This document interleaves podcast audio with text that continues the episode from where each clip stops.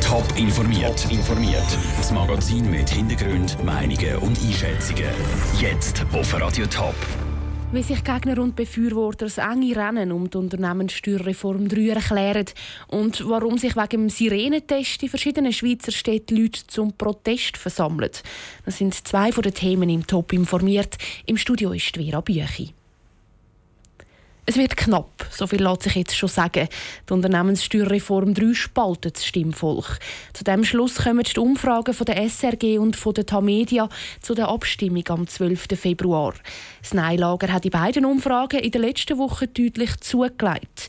Mit der Reform sollen Unternehmen in der Schweiz weiter tiefe Steuern zahlen, obwohl die grossen Steuererleichterungen von der Vergangenheit wegfallen. Die Reform würde Millionenlöcher in die Kassen von Kantonen und Gemeinden reissen, befürchtet der Zürcher SP-Nationalrat Thomas Hardecker. Er hat aber noch eine andere Erklärung dafür, dass die Gegner zulegen. Die Gegner von dieser Vorlage haben sich ein bisschen geändert. Es sind jetzt ein bürgerliches Komitee von Gemeindepräsidentinnen und Gemeindepräsidenten dazugekommen.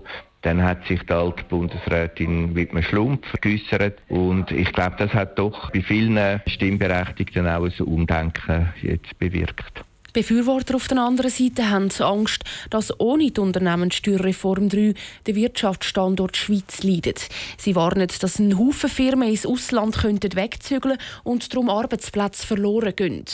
Der Zürcher FDP-Nationalrat Hans-Ulrich Bigler will sich aber nicht beunruhigen lassen von den Umfragen. Abgerechnet wird am 12. Februar. Mich interessiert primär die Mobilisierung der Unentschlossenen. Denen werde ich klar zum Ausdruck bringen. Mit einem Ja zur USR 3 sichern wir Arbeitsplätze, sichern, wo wir Steuereinnahmen können sicherstellen können. Das steht für mich im Vordergrund. Befürworter und Gegner der Vorlage haben jetzt noch knapp zehn Tage Zeit, um die Stimmbürger mit ihren Argumenten zu überzeugen. Die Abstimmung die ist am 12. Februar.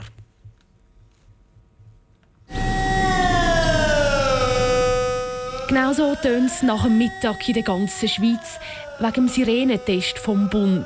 Im Notfall soll die Bevölkerung so gewarnt werden. Nur nicht alle hören den Alarm. Für Gehörlose bringt Sirenenheulen schlichtweg nichts. Sie gehen darum in verschiedenen Städten auf die Straße protestieren. Andrea Nützli. Wenn in der Schweiz ein Sirenenalarm losgeht, sollte die Bevölkerung das Radio einschalten und den Anweisungen folgen. Was ist aber mit denen, die den Alarm gar nicht hören? Die Gehörlosen fordern schon länger einen Alarm, der irgendwie sichtbar ist, sagt Martina Raschle vom Schweizerischen Gehörlosenbund. Das jetzige Sirenensystem lange einfach nicht. Es ist ein Frust, und zwar einfach, weil wir das jetzt schon seit Jahren fordern. Wir machen darauf aufmerksam, dass es eine gesetzwidrige Situation ist. Also das Bundesamt für Bevölkerungsschutz hat den Auftrag, um alle Bürgerinnen und Bürger zu schützen.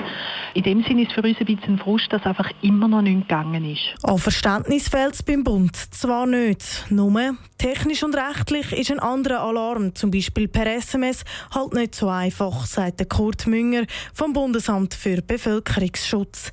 Es gibt schon eine App, wo man lesen kann, was los ist. Das App soll so ausgebaut werden, dass die Gehörlosen wirklich auch gewarnt werden.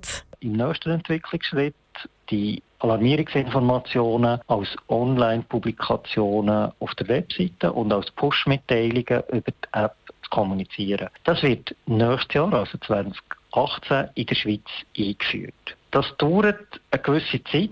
Heisst, im nächsten Jahr sollen dann auch die Gehörlosen sofort mitbekommen, wenn der Bund seine Sirene testet. Und vor allem auch, wenn wirklich eine ernste Gefahr rum ist. Der Beitrag von Andrea Nützli.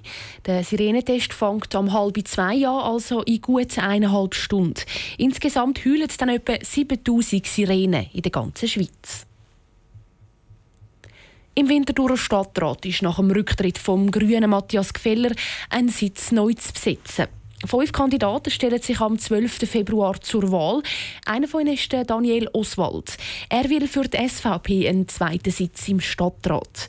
Die Michelle Borsche hat mit dem Daniel Oswald geredet. Welches ist Ihr Lieblingsort in Winterthur? Das ist äh, Hegi im Quartier, wo ich wohne, das Schloss und dort die ganze Umgebung vom Schloss Hegi. Wie beschreiben Sie jemanden Winterthur, der die Stadt nicht kennt? Tolle Museen, eine Industriestadt. Ja, wirklich tolle Museen, eine Industriestadt und das Albani-Fest. Ich glaube, das sind die Sachen. Wieso gehören Sie in Stadtrat Winterthur? Ja, weil ich das Team äh, optimal ergänzen kann. Einerseits äh, mit meiner Führungserfahrung, die ich aus der Industrie mitbringe, Führen von grossen Organisationen. Und außerdem sage ich, eben, man hat jetzt, wenn es um finanzielle Sachen geht, eine Linie, man fordert mehr Geld vom Kanton.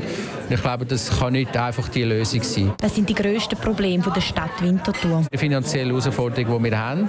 Eben, wir haben schlussendlich irgendwo zwischen 1,8 und 2 Milliarden Fremdkapital, das wir verzinsen müssen. Wenn man jetzt sieht, äh, das Zinsumfeld wird sich wieder verschlechtern in dem Sinn, also wird wieder mehr Zins müssen zahlen und wenn da Zins aufgehen, schenkt das sehr stark ein. Was ist Ihre erste Amtshandlung, wenn Sie gewählt werden? Ja, dann das Departement, das ich dann darf übernehmen übernehmen, mich dort einzuarbeiten und schauen, dass man möglichst schnell äh, die Übersicht hat, was Sache ist und äh, daraus kann ableiten, was man dann auch machen kann. Der Winterthurer SVP-Stadtratskandidat Daniel Oswald auf die Fragen von Michel Burschi.